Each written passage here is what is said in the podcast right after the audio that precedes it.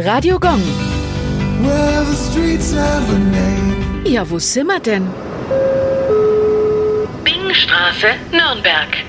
In der Nähe des Tiergartens gelegen ist diese Straße nach dem Industriellen Ignaz Bing benannt. Er stammt aus einer jüdischen Familie und gründete mit seinem Bruder in Nürnberg eine bedeutende Metallwarenfabrik. Entspannen konnte Bing in der fränkischen Schweiz, wo er im Luftkurort Streitberg eine Villa baute. Auf der Suche nach prähistorischen Artefakten entdeckte er 1905 eine Tropfsteinhöhle. Er ließ sie erforschen und touristisch erschließen. Deswegen bekam die Bing-Höhle auch den Namen ihres Entdeckers. Nach seinem Tod übernahm einer seiner Söhne die Firma, die ihm dann von den Nazis im Dritten Reich entzogen wurde und in die Hände der Firma Deal überging. Radio Gong.